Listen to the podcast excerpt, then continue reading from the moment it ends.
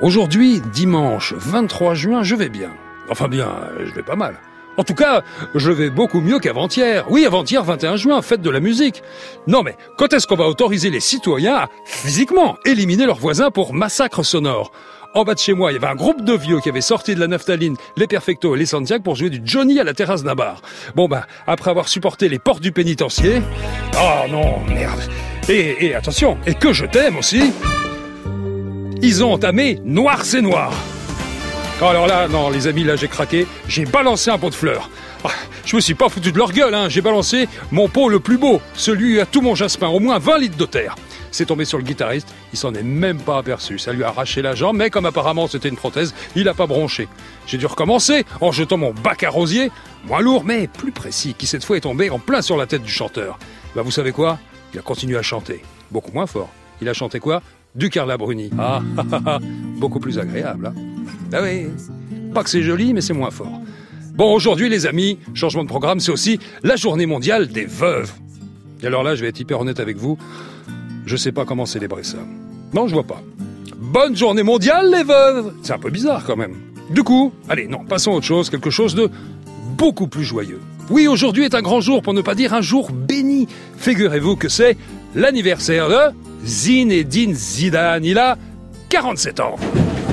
Oh, bon anniversaire Zizou Zinedine Zidane, le seul et unique footballeur qui ne dit pas de conneries et attention, qui ne fait pas de faute de français. Comment fait-il? C'est simple, il ne parle pas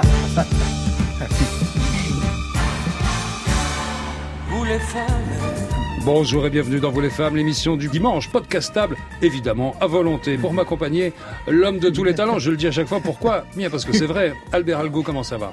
Je vais très très bien. L'été est là, les feux de la Saint-Jean s'embrasent, mais moins intensément que mon cœur qui brûle chaque dimanche de vous retrouver. Et oh. donc, vous voyez, c'est une ultime image. Oh là là, oh, vous devenez dingue.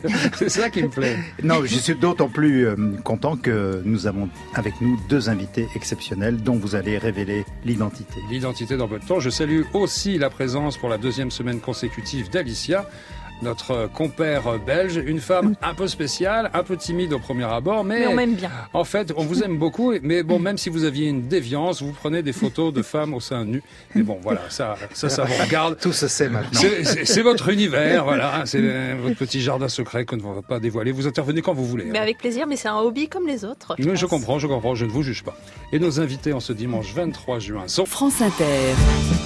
Vous les femmes, Daniel Morin illustratrice, auteur de romans graphiques. Elle a reçu tous les prix que la BD peut donner. Jusqu'en 2021, il paraît qu'il faut l'appeler Madame, la présidente du comité bande dessinée du Centre national du livre. Militante féministe, elle ne brûle pas son soutien-gorge dans les manifs, elle l'a précisé, mais elle agit au travers de son travail. Elle admire, entre autres, Olympe de Gouges et Benoît Grou. Une de ses meilleures amies s'appelle Anne Goscinny, une amitié qui a donné naissance à un bébé prénommé Lucrèce. Elle vient nous voir pour parler du tome 3 des aventures de cet enfant, né d'une amitié Catel, bonjour et bienvenue dans Vous les femmes. Bonjour. Comment allez-vous? Mais très bien. Ouais, vous m'avez l'air en pleine forme, vous portez les mêmes habits qu'Albert Algo. C'est assez déconcertant, en tout cas les mêmes motifs, parce qu'Albert a une robe qui est beaucoup moins jolie que la vôtre. les couleurs du printemps et presque de l'été. Bleu, vert. On parle chiffon? Oui, oh, ça on va parler chiffon. Ça c'est une émission, on parle chiffon, je peux vous le dire, madame. Les camailleux de bleu et de vert, effectivement. On parlera chiffon, mais on parlera de Lucrèce, bien évidemment. Face à vous, comédienne. Elle a marqué les esprits dans la pièce Nique sa mère, la réinsertion. Elle n'occupe aucune fonction dans le comité bande dessinée du Centre national du livre. Elle vient nous voir pour parler de la pièce de Shakespeare Songe d'une nuit d'été, dans laquelle elle interprète le rôle d'Hermia, une pièce qui se joue après-demain mardi dans le cadre du festival 16 Art dans le 16e arrondissement de Paris. Bonjour et bienvenue à vous, Lisa Spurio. Bonjour. Comment ça va? Ça va très bien, je suis ravie d'être là. Dans deux jours, c'est vous qui clôturez le festival. Oui. Songe de nuit d'été, une pièce euh, spéciale, une pièce barrée, on dit que c'est la plus barrée de, Shakespeare, bah oui, vous êtes d'accord Ouais, complètement barrée, puisqu'il y a trois univers, parce que ça se passe euh, le temps d'une seule nuit, mm, mm, mm. et c'est très drôle. Il s'en passe des choses. En tout cas, voilà une présentation, je l'avoue, un peu sommaire. Pour vraiment, vraiment mieux vous connaître, je vais laisser la parole à un ami, un ami et cousin d'un très célèbre rock critique. C'est à vous, Jean-Philippe Manœuvre. Hello, you the women Salut Dani. Yes. Putain, pour la dernière de la saison, tu pouvais pas me faire plus plaisir. Oh, ça me fait plaisir de vous faire plaisir, Jean-Philippe.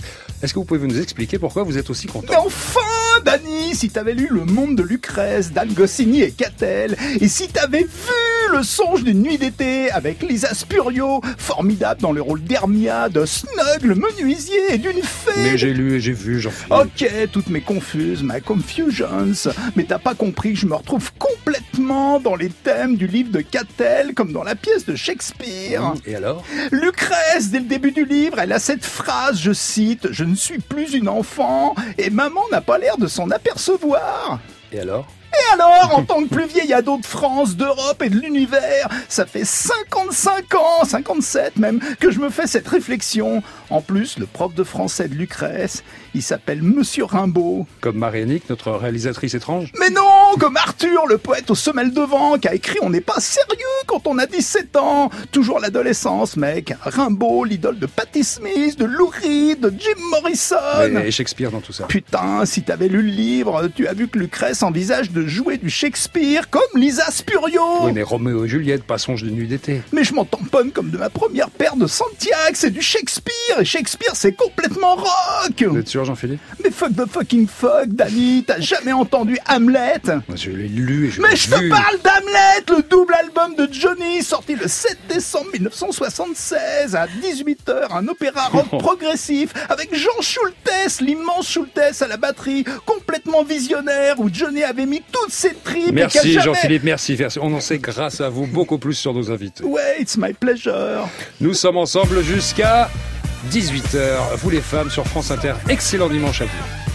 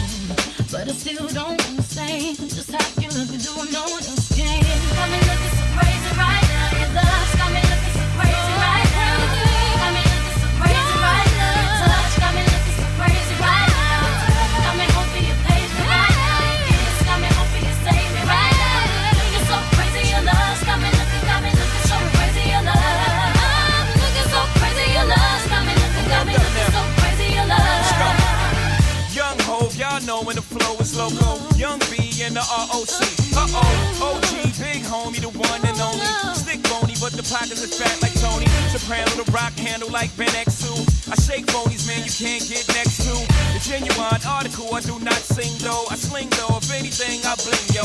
Star like Ringo, war like a Greensboro wreck. Crazy, bring your whole set. Crazy in the range, crazy in the range. They can't figure him out. They like, hey, is he insane? Yes, sir, I'm cut from a different cloth. My texture is the best firm chinchilla. I've been dealing with chain smokers. How do you think I got the name over? I've been realer, the game's over. Fall back young, ever since I made the change over the platinum, the game's been a rap one. Got me looking so crazy, my baby.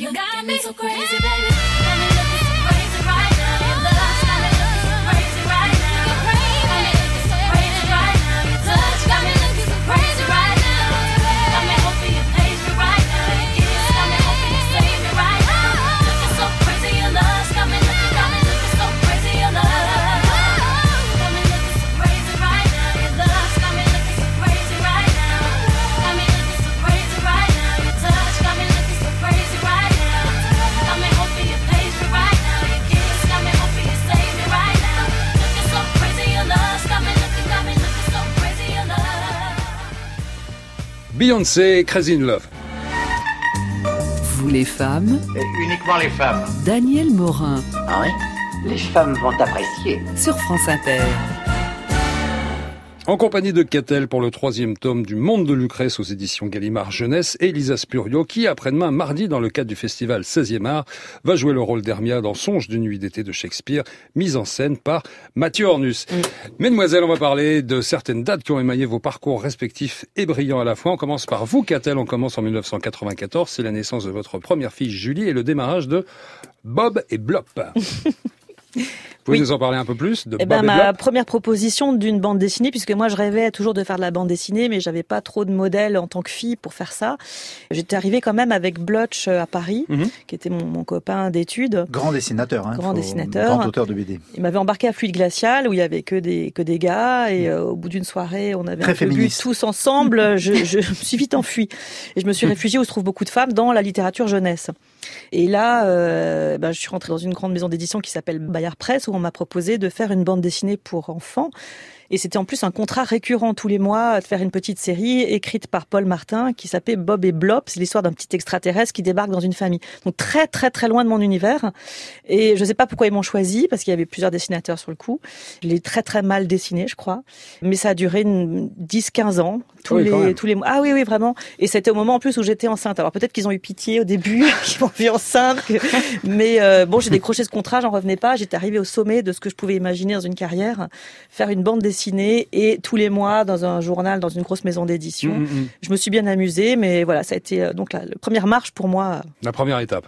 Lisa, Lisa Spurio, on part en avril 2006, première représentation sur la péniche Antipode avec la compagnie On va y arriver. Et oui. Premier souvenir Premier souvenir, alors c'est... euh, je rencontre euh, trois jeunes garçons au Festival d'Avignon. J'avais jamais mis les pieds dans ce Mhm. festival. J'étais allée avec une copine qui avait ses grands-parents là-bas, qui me dit bah viens, je vais te, je vais t'emmener. Et puis je les rencontre euh, dans la rue. Ils me donnent un tract. euh, venez nous voir. Oui, c'est la coutume à Avignon, on tracte soi-même dans la rue Voilà. pour son spectacle. ouais. Et donc euh, ils avaient, ce qui était étonnant, c'est qu'ils avaient 15 et 16 ans quoi. Ils jouaient déjà là-bas. Cette compagnie, on va y arriver. Et donc moi je les rencontre à ce moment-là. Je fais pas vraiment euh, du théâtre. je- Et en fait, euh, on sympathise. Et puis l'année d'après, je me retrouve à jouer avec eux dans ce même festival. euh, Et puis sur la péniche Antipode pendant 4-5 ans, on a joué là-bas. Donc première étape avec la compagnie. Avant d'avoir le bac, ouais. Avant d'avoir Ouais, le bac. ouais. Retour à vous, qu'est-elle 1998, naissance de Lynn, votre deuxième fille, et signature de Lucie sans souci. Voilà, ça c'est la seconde marche. C'est euh, on va faire de la bande dessinée pour les grands. Voilà. Et euh, j'avais pas trop de courage pour aller présenter un projet dans une maison d'édition parce qu'à ce moment-là, il y avait pratiquement pas de femmes dans ce milieu-là, c'était que des, des mecs. Et les sujets qui les intéressaient, c'était plutôt les cow-boys, euh, l'heroic fantasy, euh, des trolls avec des oreilles de lapin, des choses comme ça. Mais des histoires de filles, euh, c'était pas forcément bien vu. Et j'avais envie de raconter une histoire qui nous ressemblait. Je dis nous parce que j'a- j'avais rencontré à ce moment-là Véronique Grissot, qui était la coloriste de Bob et Blop ou d'autres Mhm. bandes dessinées. Et elle, elle était aussi coloriste pour des, des grands dessinateurs de BD dont euh, les Dupuis Berberian qui euh, voilà qui nous inspirait, qui avait fait Monsieur Jean. Et on avait envie de faire un peu euh, à l'instar de Monsieur Jean une, une trentenaire un peu avant Bridget Jones qui parlait, qui analysait sa vie et les affres de sa, sa pauvre petite vie euh, parisienne.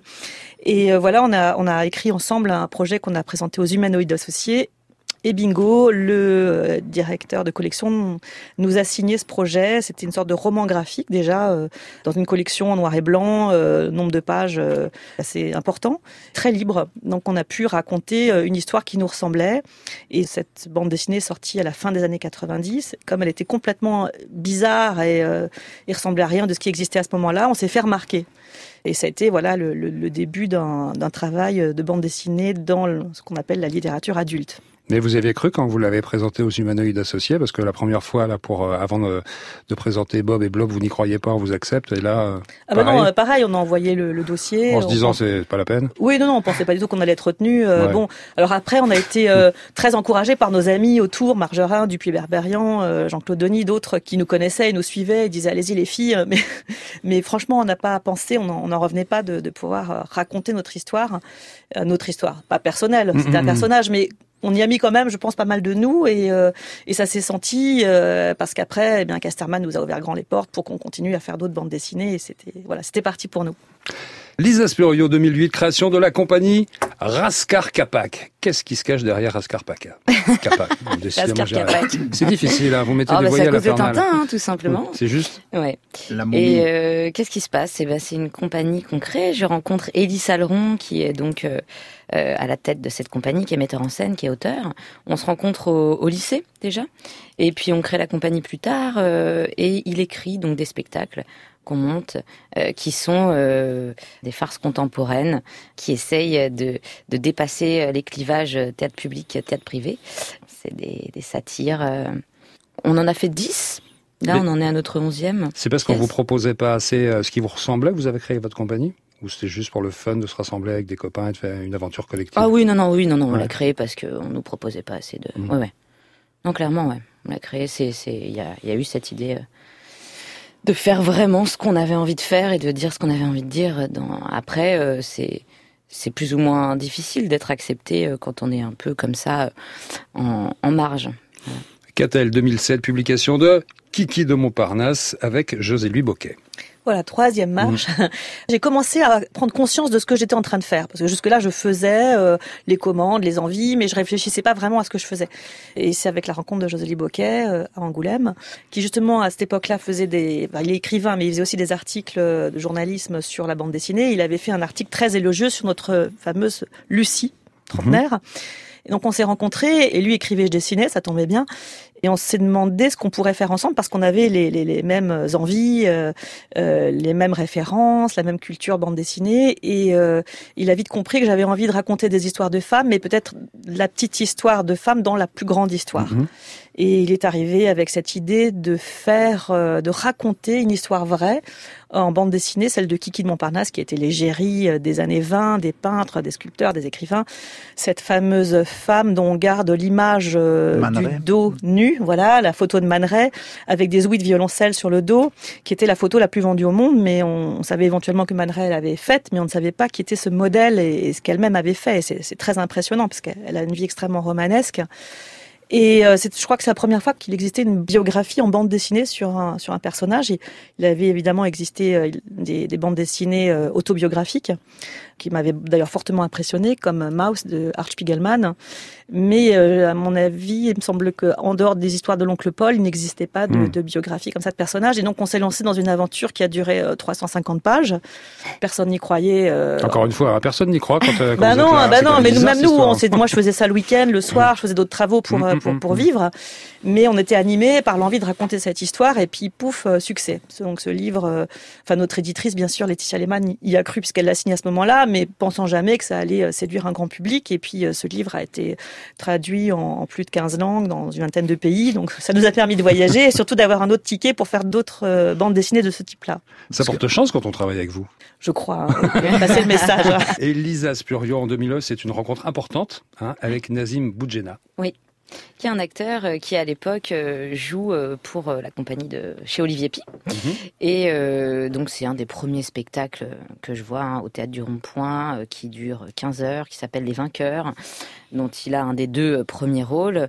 Et là, je prends conscience vraiment de ce que c'est que ce métier et de ce qui me donne vraiment envie de, de ce que j'ai envie de faire. C'est ça, quoi. C'est en termes de. Jusque-là, vous n'étiez pas, pas trop sûr, ça vous Je me suis même intéressait pas, mais- je m'étais pas posé la question Vous jusque-là. laissiez aller. Voilà. Mm. J'avais pas le bac, c'était juste super. Mais là, je me suis dit, ok, non, non, là, je vais en faire un métier. Euh, par chance, euh, je le rencontre plus personnellement euh, quelques années plus tard, et il va euh, donc avec euh, des jeunes, euh, dont nous, euh, faire une petite école. euh, qui s'appellera euh, l'école du Lion Vert et euh, donc il va nous apprendre euh, un peu ces trucs quoi. Et là, vous avez franchi la limite, là, vous avez franchi la ligne, c'est le point de mon retour, vous allez être comédienne. Voilà. Voilà. Décidé, c'est définitif. Qu'a-t-elle en passe en 2012 On arrive à Olympe de Gouges, personnage méconnu, mais qui compte apparemment énormément pour vous.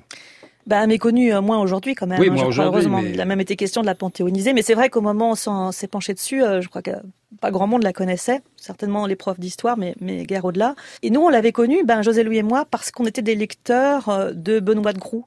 Euh, et elle avait écrit son best-seller euh, dans les années 70, euh, Ainsi soit-elle, qu'elle avait dédié à Olympe de Gouges. Et on s'était tous les deux demandé qui était cette fameuse Olympe qu'on avait vachement envie de rencontrer, mais elle était quand même un peu morte au Un peu 18e siècle. indisponible. hein. Voilà, donc on, on s'est penché sur le sujet. Et puis après le succès de Kiki, on, on s'est légitimement dit, mais quelle femme, euh, sur quel portrait on devrait travailler euh, incontournable en fait, qui aurait marqué l'humanité à sa façon et qui soit en même temps oublié. Et évidemment, très vite, on est tombé sur Olympe de Gouges, qui a quand même écrit la Déclaration des, droits, de la femme, en, en d'ailleurs en rapport avec la Déclaration des droits de l'homme, mais qui n'était réservée qu'aux hommes. Et tout le monde connaît un peu la, la phrase d'Olympe l'homme et la femme naissent et demeurent égaux en droit, mais personne ne sait qui l'a écrit. Et donc voilà, c'est Olympe qui commence sa déclaration comme ça pour dire mais la- les femmes sont quand même la moitié de l'humanité, ça serait peut-être normal qu'elles aient aussi certains droits. Qu'on s'y intéresse. Si elles ont le droit de monter à l'échafaud, elles peuvent aussi monter à la tribune. Et là, pareil, vous vous êtes dit, on y va, mais ça va pas marcher. On y... Ah oui, bah alors bon, alors là évidemment le évidemment. 18e siècle, c'est comme aller sur Mars, oh là là, puis alors comment le dessiner, puis qui ça va intéresser, mais enfin bon, très vite il faut arrêter de se poser ce genre de questions, il faut faire ce qu'on sent et le mieux possible. Et, euh, et alors on est parti sur un livre qui fait, euh, je crois, 500 pages, encore pire que le premier, mais euh, mais on était animé aussi par notre sujet, puis plus on rentrait dedans, plus on découvrait de choses, et, et donc c'était nécessaire de, de raconter ce 18e siècle, le, le- le siècle des Lumières, qui, qui porte un tas d'idées qui aujourd'hui sont à peine euh, encore euh, acceptées. Donc, euh, donc oui, c'était nécessaire de le faire. 2009, de 2009 à 2013, Lisa, vous faites des doublages pour les chaînes Énergie 12 et W9, les chaînes de Pascal le Grand Frère ou des Anges de la télé-réalité, ou encore la chaîne des Marseillais. Après les plages de Miami, le spring break de Cancun, les Marseillais sont de retour et s'envolent pour la ville la plus festive du Brésil, Rio. Ah salut, je m'appelle Antonin, j'ai 23 ans, je suis né à Marseille, j'habite Plante de Cuc, un village juste à côté de Marseille. Bonjour, je m'appelle Julien, j'ai 24 ans, je dis toujours il y en a assez. Parce qu'il y en a assez. Parce qu'il y en a assez. vous avez la chance de faire du doublage ou, ou des voix pour des programmes comme ça Ouais. J'ai eu cette chance, ouais. C'était. Alors, est-ce qu'on peut avoir quelques souvenirs gênants à partager non, c'est très gênant. Ouais. C'est C'est tout est très gênant, gênant. ouais. Et en fait, plus ça va loin dans la gêne, plus ça devient facile à faire finalement, parce que Mhm. bien, on est complètement détaché, quoi. Donc euh, Oui, c'est lâcher ouais, prise ça totale. devient, bah c'est, on, on est dans un, oui, il y a une distance énorme, quoi. On se moque en même temps qu'on le fait et ça devient quasi agréable, quoi. Franchement. Mais euh, oui, j'ai fait ça. Ben il faut bien, Faut manger? Faut bien vivre. Absolument. Qu'a-t-elle après Kiki de Montparnasse, Lame de Gouges, pourquoi pas les Marseillais Vous devez peut-être trouver un personnage important qui va marquer son temps. Mais sans doute, on va en parler. euh, oui, voilà. Il faut pas dire non comme ça. Non, non, vous avez bien raison. Qu'a-t-elle 2013 Autre personnage qui vous fascine, vous l'avez évoqué. Benoît Groux, ma profession euh, écrivaine. Je vois des journalistes qui me disent Vous êtes encore féministe? Comme si j'avais une maladie un peu honteuse que j'avais pas réussi à guérir. Alors que c'est la plus belle cause du monde qui s'attache à améliorer le sort de la moitié de l'humanité. Benoît Gros, pour qui vous signez un autre roman graphique. Et oui, et alors là, c'est encore euh, une expérience différente parce que c'est une femme vivante, à ce Mhm. moment-là en tout cas. Je l'ai rencontrée, d'abord elle ne comprenait pas très bien ce que je faisais, si j'étais journaliste, enfin. euh, et puis elle m'a vu dessiner, elle a trouvé ça chouette, et puis, euh, puis elle a vu que c'est sorti dans le journal, elle a trouvé ça moins chouette parce que c'était de la bande dessinée, et euh, qu'elle aimait pas trop ça, mais je ne savais pas vraiment. En tout cas, tous ses enfants et tout autour d'elle, tout le monde a dit c'est super, formidable, et puis on avait vraiment sympathisé, et ce qui m'a donné la bonne idée de lui proposer de faire un- un- une bande dessinée sur elle, hein, d'en faire un personnage, euh, une biographie en réel, en temps réel, en la rencontrant, en la faisant parler. Et donc je lui explique tout ça à Noël, et elle me dit oui, très bien, super. Formidable, donc euh, on signe le contrat, euh, tout va bien, et au bout de trois mois, on fête le contrat, j'ai déjà travaillé, j'ai bien avancé, je discute avec elle et sa fille dans un restaurant, on parle de choses et d'autres, et tout à coup elle parle de tout le mépris qu'elle a pour la bande dessinée. Euh, je lui dis, mais euh, Benoît, euh, on s'est tutoyé depuis, et tu tu sais que je fais une bande dessinée sur toi, elle me dit, non, tu vas réduire ma pensée dans des cases et ma vie dans des bulles, mais, mais c'est pas possible. Et donc là, je suis tombée de ma chaise, c'était la catastrophe, et j'ai décidé d'arrêter cette bande dessinée. euh, et donc j'avais tout de suite appelé l'éditeur le soir même et pour dire bon ben c'est foutu, on, on arrête, euh, on s'est pas compris, je sais pas ce qui s'est passé. Elle avait en fait pensé que j'allais illustrer ces textes parce qu'elle aimait mes dessins, mais pour elle la bande dessinée, elle avait grandi avec Bécassine qui était Ah oui. petite bonne sans bouche et un petit peu idiote. Un et, peu. et à l'époque, euh, ses parents déchiraient les BD, les, les jetaient. Enfin, c'était quelque chose de totalement interdit. Et c'est difficile de changer une culture à 88 ans. Donc, elle m'a, elle a su que je voulais arrêter et elle m'a écrit une grande lettre d'excuse pour me dire dire il faut continuer, il faut m'excuser, euh, je veux vaincre ce dernier préjugé, euh, aide-moi. Donc j'ai gardé cette lettre que j'ai mis sous verre et puis voilà l'expérience. Donc là, vous, euh, vous devenez psy par-dessus le marché. C'est ça. Voilà. On peut changer même à, même à 88 ans. Et c'est ce qu'elle voulait aussi démontrer parce que c'était une, c'est une femme extrêmement moderne qui a vraiment vaincu tous les stéréotypes au fur et à mesure euh, qu'elle avançait dans la vie parce qu'elle n'était pas née féministe, bien au contraire. Elle, elle est devenue au, au fur et à mesure en voyant ce qui se passait, les injustices, elle est arrivée à les exprimer, à les écrire et elle a aussi voulu vaincre aussi ses préjugés sur l'art ou certaines. euh, Et sur la BD, elle a réussi à les vaincre grâce à vous. Pas vraiment. Travail de psy, Pas vraiment parce que vaincre. Non, elle, a gardé, aimé, elle a gardé, le résultat ou pas euh, eh ben, à la fin de la bande dessinée, elle a continué à dire qu'elle n'aimait pas la bande dessinée, mais, mais en revanche, elle était fan du roman graphique, surtout le sien. J'imagine. Bon. 10 hein, 2018, c'est la rencontre avec le metteur en scène dont on parlait tout à l'heure, Mathieu Ornus. Ornus, oui. Ouais.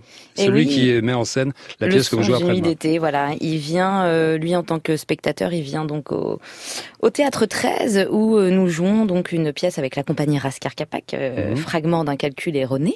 Euh, on passe donc ce concours euh, en inventant un auteur hein, quand même, puisque euh, on avait du mal à l'avoir ce concours euh, avec nos noms à nous.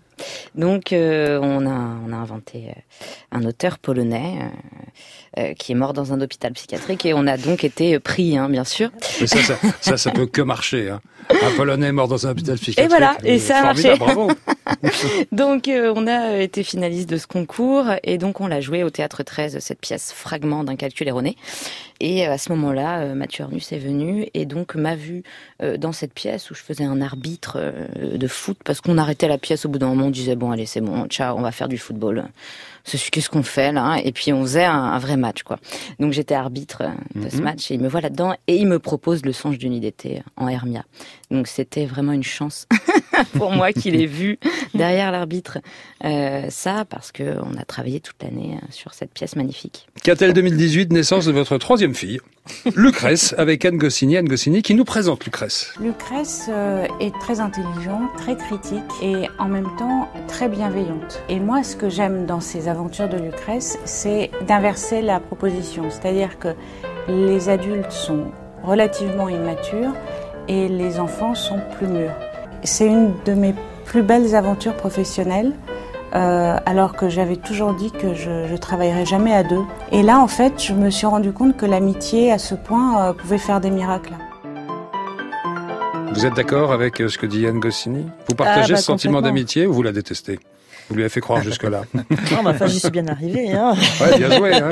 Tombée dans le piège. Non, non, bien sûr, c'était un coup de foudre, une, une vraie rencontre et une rencontre assez étonnante parce que euh, c'était justement chez la fille de Benoît de Groux, Anne Soiret, euh, que Anne me demande de faire une biographique sur son père. Et je lui dis, bah non, parce que moi, je travaille plutôt sur des portraits de femmes. Et elle a été pas mal vexée. Euh, bon, en même temps, elle pouvait rien dire. Effectivement, son père n'est pas une femme. Vrai, Même s'il a marqué l'histoire de la BD, en particulier la mienne, puisque peut-être que si je fais de la bande dessinée, c'est en grande partie grâce à lui. Et puis j'ai revu Anne pour m'excuser, pour lui expliquer pourquoi je travaillais sur des femmes. Et, et puis là, elle m'a raconté sa vie. Enfin, on, a une sorte de coup de foudre amical. Et, en revenant chez moi, je me suis dit, ben, je vais raconter l'histoire de son père, des mais à travers son regard de fille. hein. Parce qu'elle est quand même pas n'importe qui. J'avais ces romans que je lisais que j'aimais beaucoup déjà. Et puis ce personnage est incongru, drôle, loufoque. Enfin, elle m'a vraiment plu. Et donc voilà comment est partie ce- cette histoire euh, du roman des Goscinny qui va d'ailleurs sortir dans, dans quelques semaines. Et, euh, et puis au fur et à mesure que je, que je faisais ce livre et qu'elle me donnait un tas de matériel sur son, son papa qui a quand même créé Astérix Mm. et les dessins de son père parce qu'il a commencé par être euh, dessinateur. Eh bien, on a on a noué une amitié de plus en plus forte, euh, solide. Nos enfants, euh, on a passé des vacances ensemble et je vois qu'elle est très très drôle dans la vie. Elle écrit des romans très sinistres, très durs, très beaux, mais en fait dans la vie c'est un clown.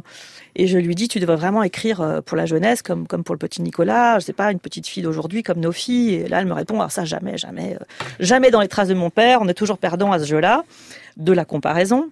Et puis un mois après, elle arrive avec euh, une petite Lucrèce. Elle me dit, si tu veux l'illustrer, eh ben on y va, on essaye.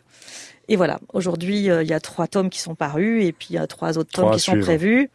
Et puis en plus, Lucrèce est devenue l'égérie des pièces jaunes. Oui, oui. Pour Donc la- elle devient célèbre. Pour les 30 ans. ça, Pour les ouais. 30 ans et encore aujourd'hui les 31 ans. Lisa, va remonter un petit peu dans le temps. Lisa Spurio, vous avez 12 ans. Vous découvrez les ateliers de théâtre à la Poterne des Peupliers. C'est dans le 13e arrondissement. Vous en gardez quoi comme souvenir? Oh, c'était super. Ouais. C'était super. J'avais commencé euh, en faisant du cirque d'abord, Mhm, ouais. pas Toute très petite loin. Ouais, euh, bah, euh, jusqu'à oui, j'ai dû arrêter à 14 ans. Donc j'en faisais encore à l'époque. Donc c'était ça vraiment qui m'a euh, donné envie de d'être en représentation. De et et, euh, là, à la Poterne, c'était top. Hein. On- J'ai dû faire deux ans là-bas. J'en garde des souvenirs euh, super. Catel, pareil, on remonte dans le temps. Vous êtes en seconde S. Vous vous ennuyez. C'est le cours de maths. Vous faites une caricature de votre prof. Vous le dessinez en cochon. Et vos copains rigolent. Et puis d'un seul coup, vous sentez une petite tape sur l'épaule. C'est le prof. Vous venez de vous faire rigoler. Racontez-nous la suite. Comment vous avez su ça? Je connais très bien le prof. Il vous a téléphoné. Ben oui, il m'a dit à Mademoiselle Muller, puisque c'est mon nom de Oui. famille, je vais convoquer vos parents, il faut que je leur parle. Donc euh, évidemment, je, je suis Angoisse. très très mal. Je préviens mes parents que c'était un salaud, un méchant, qui sac les élèves. Il est en plus avec ses cheveux gras et son nez de cochon. mes parents sont prévenus, ils arrivent chez lui. En effet, ils voient le dessin plaqué euh, dans sa, dans sa salle et, euh, et ils se confondent en excuses. Et le prof leur dit mais c'est très ressemblant. C'est formidable. Elle est vraiment très douée. Euh, il faut absolument qu'elle arrête de faire des maths et qu'elle fasse du dessin. Moi, j'ai toujours voulu faire du violon, on m'en a empêché. euh, mais coup, elle, euh, mais elle ne l'empêchait pas de faire du dessin parce qu'elle elle, sait faire des portraits. Elle sait dessiner. Elle est très, elle amuse ses copains. Il faut vraiment la laisser libre. Et merci à ce prof de maths parce qu'il a changé ma vie. Il est génial, ce type, Ah, en il est fait. génial. Formidable. Quelle chance. Mais oui, incroyable. Lisa, Lisa Spurio, juin 2019, ici sur France Inter, vous venez nous parler de Songe d'une nuit d'été, mise en scène par Mathieu Ornus, dans laquelle vous jouez le rôle d'Hermia, entre autres, une pièce qui sera jouée après-demain mardi dans le cadre du festival César, extrait. Adieu, esprit Rusto.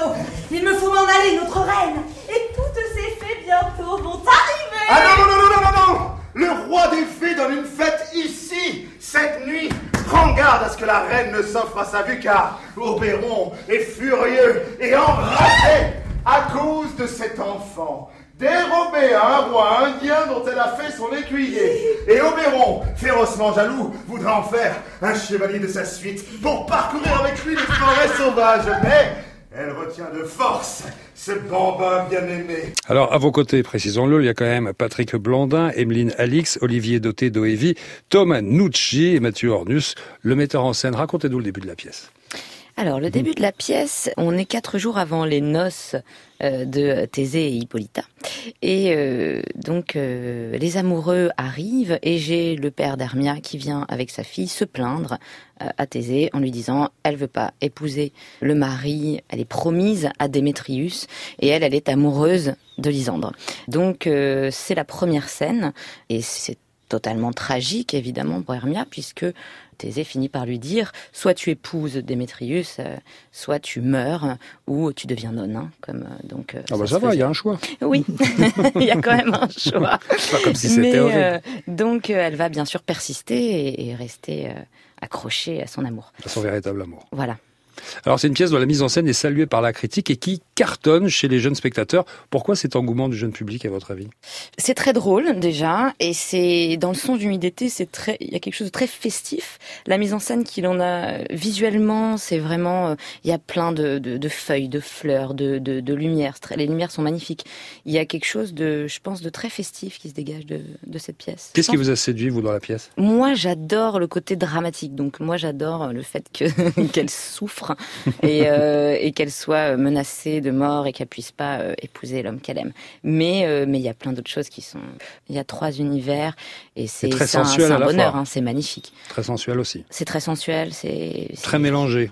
c'est tellement c'est très poétique aussi. Très, très poétique. Notamment une jeune femme qui, qui est amoureuse, d'un- amoureuse, non, mais qui passe du bon temps avec un âne. Et oui, Eh oui, oui, Titania oui. qui tombe amoureuse d'un âne. Je comprends, la même chose m'est arrivée à l'envers. Enfin bon, je ne juge pas. Le festival 16 Art, c'est la première édition de ce festival. Il y a également des expositions, notamment une expo Brigitte Bardot. Il y a eu un showcase avec Clara Luciani, il y a des conférences. Et demain soir, la nuit des chorales avec l'association des chœurs d'Auteuil. Catel, juin 2019, pareil, vous venez nous présenter le tome 3 du monde de Lucrèce chez Gallimard Jeunesse. Alors pour tous ceux qui ne la connaissent pas, qui est cette fameuse Lucrèce? Ah ben, c'est comme le disait très justement Anne, une, petite fille d'aujourd'hui, euh, a priori euh, banale. hein, toutes les petites filles un peu d'aujourd'hui peuvent se retrouver euh, dans cette Lucrèce qui vit dans une famille recomposée. Elle est quand même très sage. Ben oui, elle est, Ouais, elle est gentille, elle est un petit peu impertinente, mais Mhm. pas trop. Voilà, elle, est, elle est juste normale. Euh, c'est plutôt sa famille qui est pas très normale. Hein. Elle a quand même euh, euh, une mère overstressée, euh, un beau-père euh, dans les étoiles, Une grand-mère. l'aiguilleur du ciel, et alors une grand-mère complètement disjonctée, euh, à moitié alcoolique, mais très drôle, qui se fait, voilà, qui s'appelle Arlette, mais qui se fait appeler Scarlett et qui veut toujours faire 20 ans de moins que son âge, euh, bien qu'elle soit Alors, jeune donner- et belle. Si vous voulez, on peut donner le casting complet. Alors, il y a le beau-père, le demi-frère Victor, Scarlett, on en a parlé, les trois meilleures copines. Léline. C'est Léline. Alors, Léline, c'est Aline, Pauline, Colline, sans oublier Madonna, et aussi dans La les tortue, aventures. oui, parce que bien sûr, elle n'a pas un animal de compagnie normal. Non, non, la tortue Madonna. Le frère, lui, a un lapin de compagnie qui s'appelle Casserole. J'espère que c'est pas une mauvaise prévision pour lui. des obstacles le jardin. Il y a Patrice, l'ours en peluche, Oscar, le cochon en crochet, Monsieur Rimbaud, le prof de français, on en a parlé, et Ruben. L'amoureux. L'amoureux. Ah, l'amoureux secret. évidemment. L'amoureux secret. Et c'est avec impossible, lui- c'est impossible. Quel risque de jouer à Shakespeare Alors, ces aventures, elles sont coupées en dix chapitres. La première, c'est le chapitre de la chambre. Elle veut changer de décoration. Elle en fait tout un plat pour à la fin dire, finalement, on touche à rien. On laisse en l'état. Et ça arrive très souvent dans, dans toutes ces aventures. Elle a envie d'un changement radical pour au final dire, on ne touche à rien. C'est souvent ça. C'est tout. euh, Oui, c'est la peur du étapes. changement parce que faut- elle est vraiment à la frontière de l'enfant et de l'adolescente. Ouais, ouais. Et euh, on, voilà, on sent la fragilité de cette petite fille qui, qui est encore dans le monde des enfants, qui veut passer dans le monde des adultes. Et puis elle voit surtout que le monde des adultes est totalement immature. Elle est finalement plus mûre que les grands, les vieux. Et, euh, et d'ailleurs, c'est ce que je trouve très intéressant dans l'écriture d'Anne, c'est que ça se lit à plein de niveaux différents. Il y a au moins trois niveaux de lecture, ce qui fait que les enfants peuvent comprendre une chose, mais les ados en comprennent une autre, et les adultes encore autre chose. Il y a plein de références, il y a plein de jeux de mots, de subtilités. Et, Petit clin d'œil. de clin d'œil et je trouve que ça rappelle beaucoup euh, d'une autre façon, mais l'écriture de son père euh, qui s'adressait à des publics différents en ayant l'air d'être finalement très simple et très accessible. C'est ce qui est le plus difficile. C'est ce qui est le plus difficile. et Je pense qu'elle tient vraiment de son papa et en même temps, elle est vraiment arrivée à avoir sa propre écriture et son univers personnel. Et moi, j'ai beaucoup d'admiration pour Anne et je crois qu'on on partage quelque chose de très fort et elle aime mes dessins, donc c'est vrai que c'est une superbe aventure. Les Aspuriaux, vous avez lu le tome 3 des, des aventures de, J'ai lu le tome monde de 1 Lucrèce? pour Le tome l'instant. 1, alors? Ouais, C'est super, j'adore. Ouais. Avec une, une préférence pour cette scène magnifique chez la psy, qui est vraiment géniale. Et euh, c'est c'est vraiment super. Et c'est vrai que même à, à 30 ans, de lire ça, euh, ça parle, quoi. Donc euh, voilà. On a hâte de découvrir les trois autres tomes. On parlait de clin d'œil tout à l'heure en antenne. Là, à un moment, on parle de Jupiter, l'ancien fiancé de Scarlett, la grand-mère. Un jeune homme qui rêvait de pouvoir. Voilà, un petit clin d'œil. Si vous voulez le voir, voyez-le, sinon tant pis, passez à côté. Vous a demandé, mesdemoiselles, un titre qui vous rappelait un souvenir. On commence par vous, Qu'a-t-elle Et vous avez choisi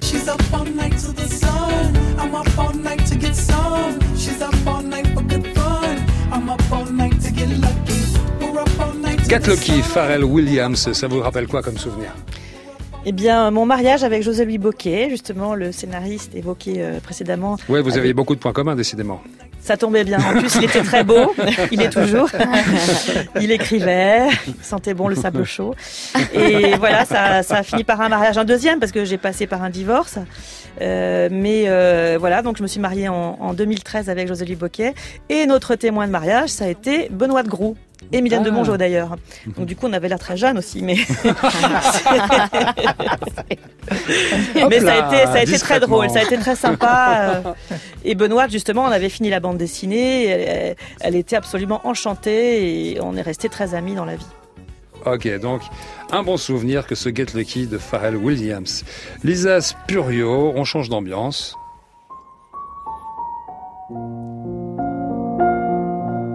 Chopin, Nocturne. Pourquoi Chopin Nocturne? Ça vous rappelle quoi? Alors, ça me rappelle, euh, je viens d'accoucher, donc c'est vraiment six heures après l'accouchement. Le soleil se lève, on a une, une chambre euh, à l'hôpital d'Aubervilliers. Et puis euh, le papa donc de mon fils ouvre son, son ordinateur et se dit on va mettre une petite musique là. Et donc il met, il met Chopin bien sûr, il va pas mettre euh, Booba ou Oui, bah oui. Hein, c'est un nouveau-né. Et euh, c'est vrai que c'est un moment dont bah, je me souviendrai toute ma vie de ce moment parce que euh, c'est un moment de prise de conscience, grande prise de conscience, que maintenant il y a quelqu'un avant moi euh, à qui euh, je vais je vais penser à lui avant moi et c'est vraiment un point de vue qui évidemment on l'imagine mais là c'est c'est une prise de conscience C'est une très- évidence. très Ouais. forte donc je vais toujours associer maintenant ce morceau de Chopin à ce moment-là quoi voilà c'est un très beau moment Vous nous avez demandé un deuxième extrait musical. On, on reste dans la douceur. La pute à côté, c'est ta mère botoxée Ou c'est ta pote qui s'est fait tabasser T'as quoi plus que moi À part ton père producteur et ta mère pute de luxe? Moi j'ai toujours pas mes heures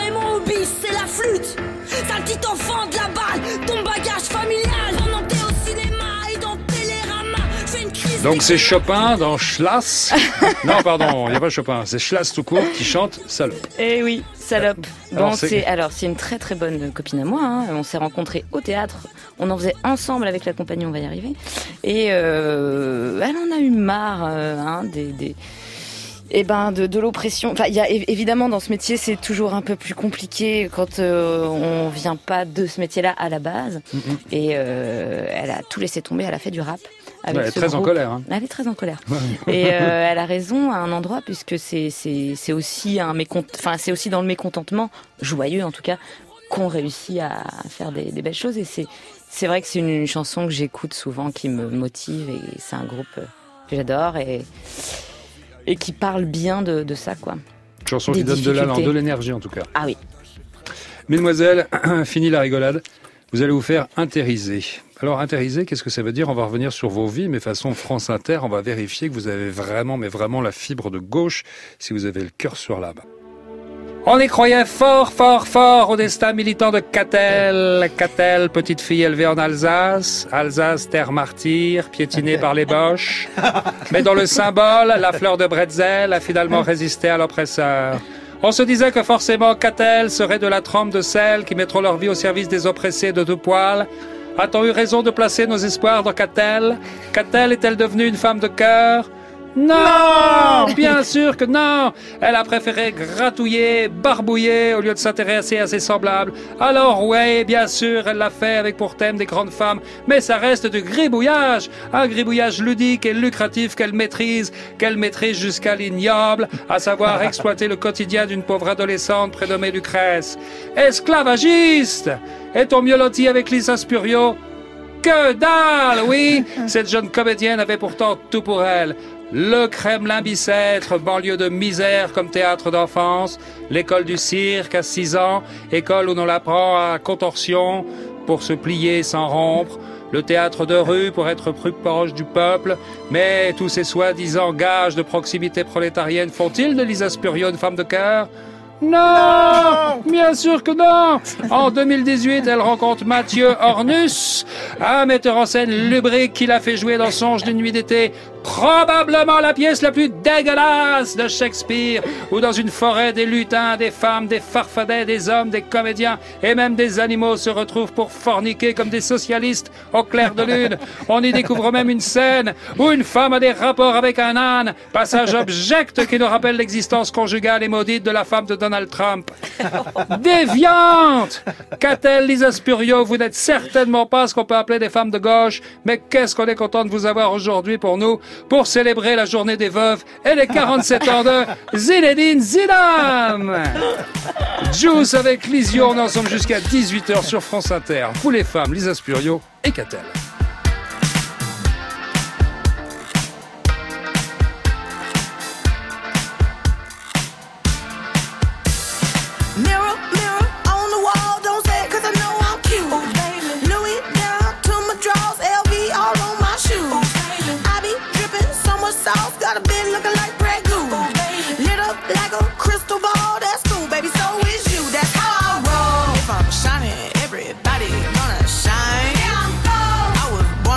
Don't even gotta try. You know. I like shot a nigga better over time. You know. They just say I'm not the baddest bitch you like.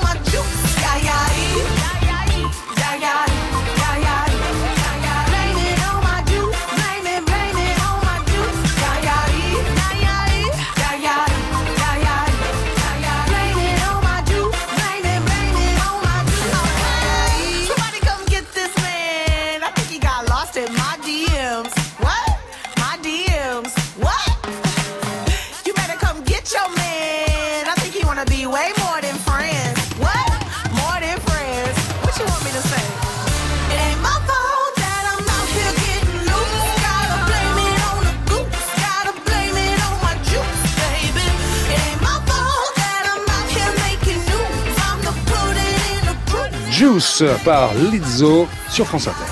Vous les femmes, Oh, ange de douceur, Daniel Morin étends sur ma souffrance sur France Inter. le charme caressant de ta douce présence. En compagnie de Lisa Spurio qui après-demain mardi sera dans le cadre du festival 16e Art. Hermia, un de ses trois rôles dans Songe d'une nuit d'été de Shakespeare, mise en scène Mathieu Ornus. Catel est également avec nous pour le troisième tome du Monde de Lucrèce aux éditions Gallimard Jeunesse. Catel, vous travaillez sur deux autres ouvrages. Le premier, le roman des Goscinny, vous l'avez mentionné tout à l'heure, et le second sur la pionnière du cinéma, une femme dont vous avez déjà parlé, Alberto, la formidable Alice Guy. Alice Guy, dont on a reparlé parce qu'elle a fait ses débuts à la Gaumont avant d'aller retourner les États-Unis par son audace. C'est typiquement un parcours de femme qui, qui vous séduit, ça, Catel.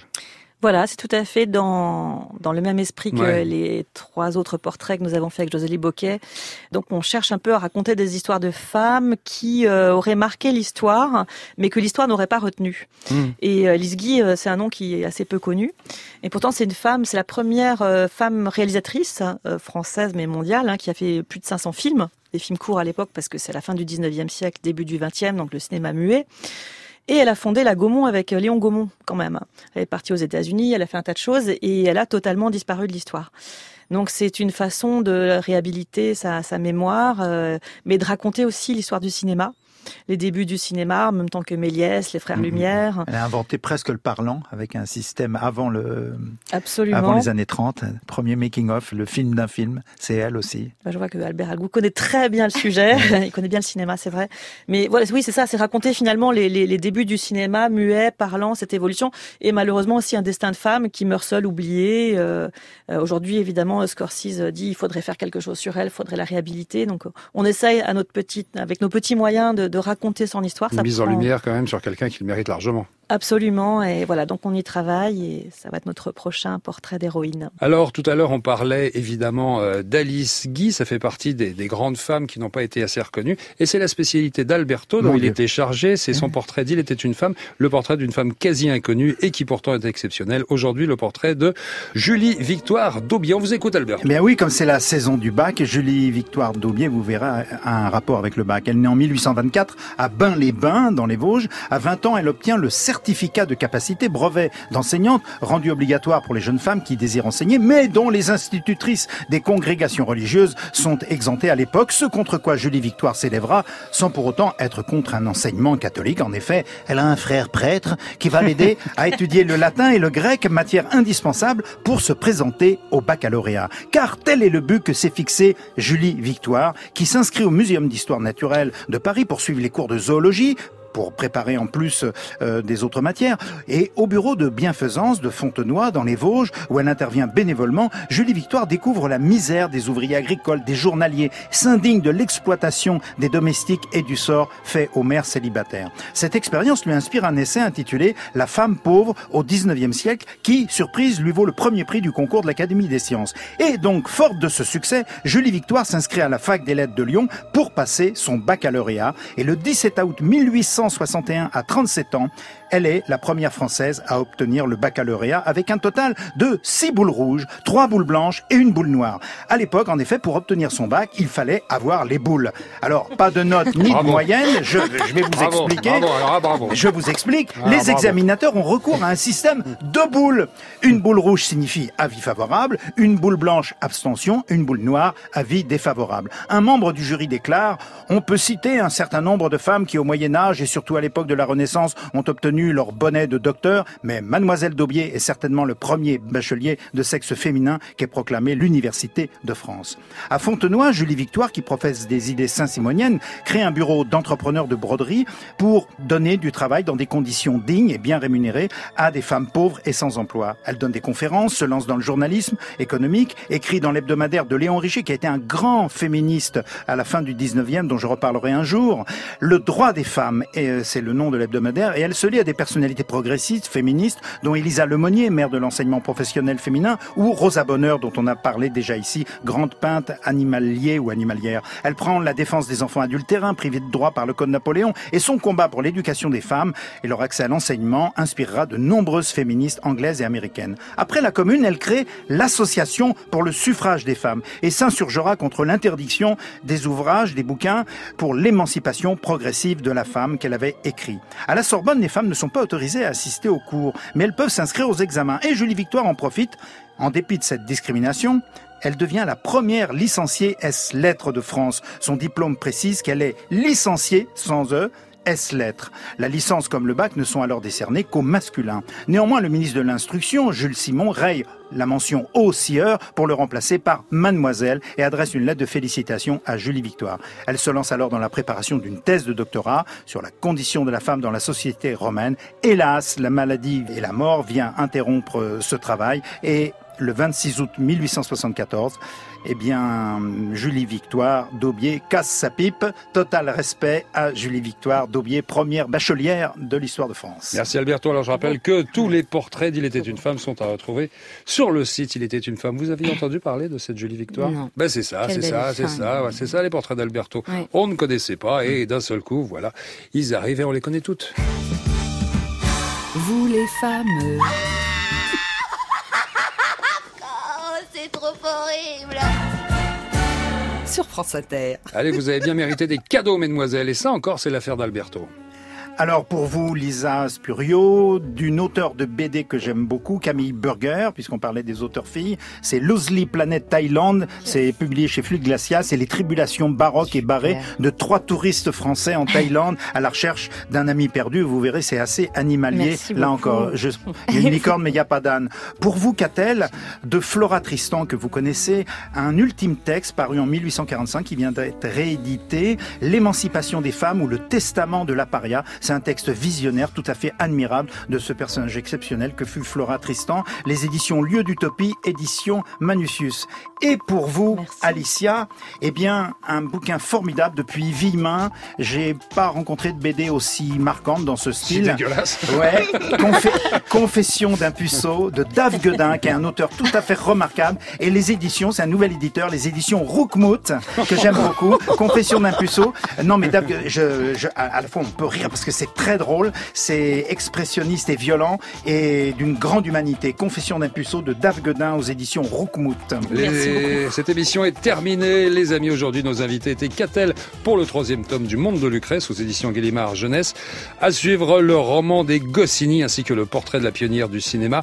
Alice Guy, Lisa Spurio était avec nous, qui après-demain mardi dans le cadre du festival César va jouer le rôle d'Hermia, entre autres dans Songe d'une nuit d'été de Shakespeare, mise en scène Mathieu Ordus. Merci Albert de votre participation fidèle et vos éclairages brillants à chaque fois. C'est moi qui Merci. Alicia. Oui, merci Alicia, jeune réalisatrice dans un milieu d'hommes qui ne se laisse pas faire mais qui garde sa féminité et pas facile. hein. À la réalisation de cette émission, Marianne Rimbaud, attachée de production Christine Kern, à la technique Élise Christophe, programmation musicale Thierry Dupin. Bonnes vacances à vous, les auditeurs de Vous les femmes. C'était la dernière des dernières pour Vous les femmes. Je suis sûr que dimanche de l'année prochaine, à cette heure-là, vous trouverez un programme très très intelligent. Bon dimanche à tous à l'écoute de France Inter. Moi, je vous donne rendez-vous demain, 6h57.